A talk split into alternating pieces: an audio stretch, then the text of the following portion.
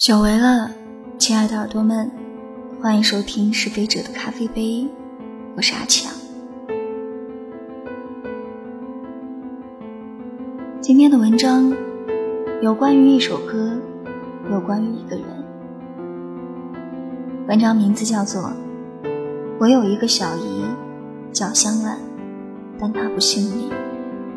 作者水山，来自静兰书店。张学友有一首歌叫《李香兰》，就那个邱意浓的粤语版，有很多人先后翻唱过这两个版本，大家都挺熟悉的。李香兰是出生在中国东北地区的日本人，因为她在中国认过一个姓李的养父，所以就取了个中文名字叫李香兰。这个名字是不是非常上海滩？还有一点点风尘的韵味。又仿佛带着点香江和马仔岛一带气味的感觉。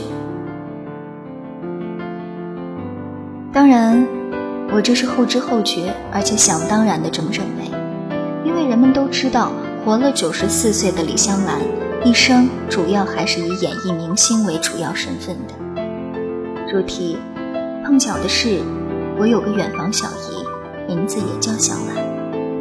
按辈分来说，作为我的小姨，她当然和我母亲一样，他们并不姓李，都姓骆。骆香兰跟李香兰比，那简直可以说一个生活在地狱，一个生活在天堂。骆香兰的母亲是个盲人，她父亲生前靠放羊为生。如果说用一个成语来形容他们家，我找不出比家徒四壁更合适的词了。骆香兰十五六岁时离家出走，原因是她母亲很早就死了。而他哥哥，我那个远房舅舅，有些呆傻不说，还好吃懒做，都五十岁的人了，没人肯嫁给他，到现在还在打骆香兰是在上个世纪九十年代中后期，跟同村的小伙伴脑子一热，就一起跑出那个山村的。用现在流行的话来说，他们一起跑出去的三个姑娘，彼此都是无话不说到可以穿一条裤子的闺蜜。可偏偏就是她的一个闺蜜害了她。他们不知走了多久，一路辗转跑到了山东。到了那边，三人行的这个铁三角很快就瓦解了。原本大家是相互扶助的，可不成想，其中一个的脑子活。他在与一个他觉得脑子十分灵光的山东小伙搞了对象后，伙同该小伙，迅速以一个姑娘八百块钱的价格，把另外两个给卖了。另一个找的下家怎么样不清楚，但想必比洛香兰要好一些洛香兰被安排给了一个先天小儿麻痹症患者。好吧，找个残疾人就残疾人吧，那就过日子呗。毕竟像他这样连初中都没读出来，母亲也是残疾人，家里又破败不堪的，还能指望找到比这能好多少的人家？可等待洛香兰的哪里有什么岁月静好、现实安稳？小儿麻痹虽然一根腿粗一根腿细，但到底是个男人。我是说，是像很多可以熟练操作家庭暴力行为的男人一样的男人。他操作的唯一不熟练的地方，就是他可能跑得不会很快，但他上身力气大，他可以用一只手像抓小鸡儿那样，先把陆香兰脖子掐住，然后再腾出另一只手来，随便抄起什么就打于是，洛香兰开始偷偷存钱，这还得冒着被发现了把私藏的钱一概罚没的危险。当然。这可不是老师上课时没收课外书那么简单。没收之后，少不了的就是一顿更加狠毒的暴打。洛香兰用这辈子全部的智商和之前遭受的所有厄运作为资本，积攒了好久的运气，终于等来了一次越狱的机会。他成功了，可是逃离虎口的他身上没有一分钱，我还能咋办？再嫁人呗，总要活着吃饭嘛。你说是吧？洛香兰用一口山东话笑呵呵地对我说。说完，他拿出手机，说是要加我微信。还没来得及让他扫我二维码，手机叮咚响了一声，微信提示一个昵称叫“我永远爱你”的人要添加我为好友。嘿嘿，我跟你妈要了你的手机号码，我才输入这个号码就能加上你的微信。他为自己的机智得意极了。出于习惯。我以一个身为编辑令人讨厌的职业敏感对他说：“爷，那个，你，你的这俩字写错了吧？应该是永远，不是用缘。你看你这大学生还反应不过来，我这是山东话的用缘嘛，又不是普通话。”洛香兰再次为他的冷幽默得意了一下，而且。这次得意的指数比之前高出了很多。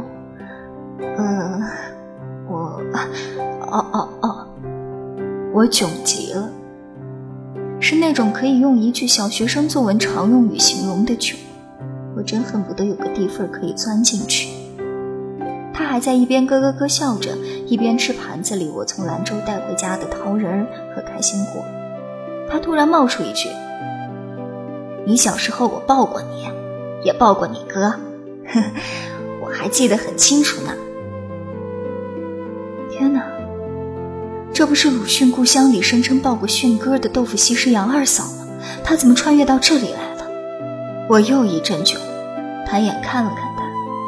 她见我看了她一眼，以为我嫌她吃的多了，偷偷用手盖住她前面磕了放在边上的瓜子皮，讪讪地说：“这个，这些干果还挺好吃。”哦哦，没事没事，姨你吃你吃，我带来的还多着呢，我去给你拿。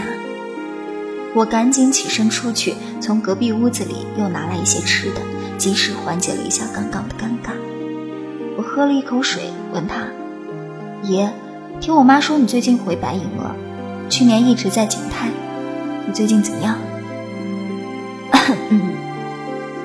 我的那些事情，那些事情。从山东逃出来，后来我就跑到河南、安徽这一带打工，又嫁人，但找的人都不行。之前生了个闺女，婆家嫌弃我没生出儿子来，他们都打我，还背地里跟我闺女说我是个疯子，还不让我闺女给我打电话。现在我闺女都不认我，她先是笑着说。后面渐渐的，表情又黯然了。到他四十岁了，他肯定认我。洛香兰又狠狠的重复了。我不知道他说过的“嫁过的男人都不行”代表什么意思，我只觉得听了他说的话，心里也沉沉的。这时，我母亲做好饭端了进来，席间。他们姊妹又聊天，说起以前的事情。可惜洛香兰现在完全一口山东或者河南话，只有偶尔蹦出一两个单词。说到老家的人名儿或地名时，才是我家乡话。和我母亲说话时，她只有叫她姐，我母亲说她才能听懂。我只好给他们从中当翻译。洛香兰说，刚到山东不久。她的那个闺蜜胡乱搞对象，跟好几个男人睡觉，不知怀了哪个的孩子流产了。因为没钱去正规医院，天下着大雨，还是她一手打着伞，身上背着闺蜜到处找小诊所。当时情况十分危急，她闺蜜的命好歹保住了，但她自己被淋了个透心凉，落下了一感冒就发高烧的病根子。最后的最后。正是洛香兰救过的这个闺蜜，把她卖了，还编造谣言，把本来是自己的劣迹安到她头上，到处给人说罗香兰生活作风很乱是个骚女人。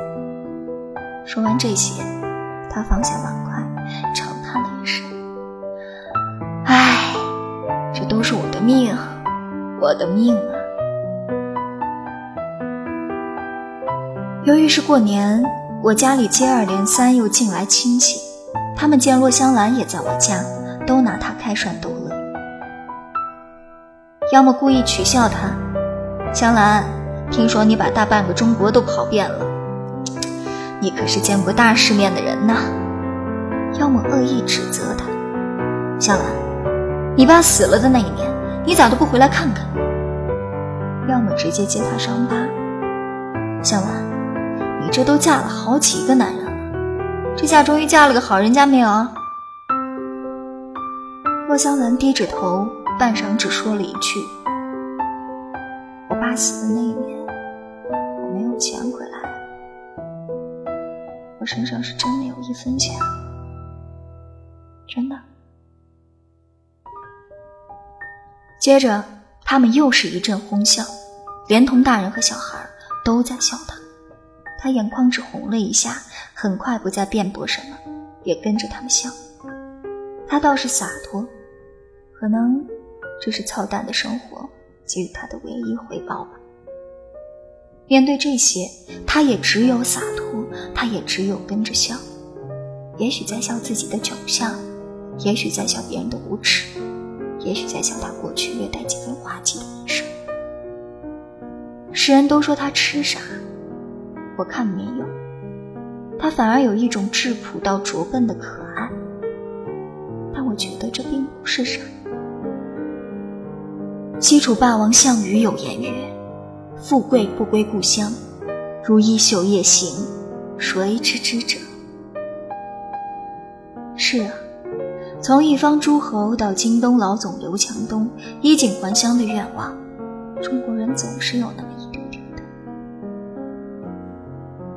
洛香兰还乡了，但她显然没有一身的锦衣华服，所以她无论白日黑夜怎么走，都没有人管他。已年逾四十的他，皱纹在脸上，伤痛在心里，说得出的是故事，说不出的不知还有多少。但这又有什么奇怪的呢？那些伪文艺作家说：“愿你出走半生，归来仍是少年。”我看，岁月无情，光阴善变。岁月是不会让谁归来还能是少年的。当初那些豪情万丈的，归来都往往是空空的行囊。那完全懵懂无知的，也只能落得个颜面的沧桑。在真实的生活里，我们都靠运气活着，而像洛香兰这样的，可以说，更是。活得太侥幸。樊雨素化用席慕容的诗句说：“我的生命是一本不忍卒读的书，命运把我装订的极为拙劣。”而对于洛香兰来说，命运根本就没顾上装订它，随便用了点浆糊，歪歪扭扭的就粘上去了。他的生命。从此也就成饭吃完了，亲戚们都走了。罗香兰说：“她也要回她哥那里去。”母亲让她等等，回屋给她收拾了一袋苹果和一袋油饼，让她带回去。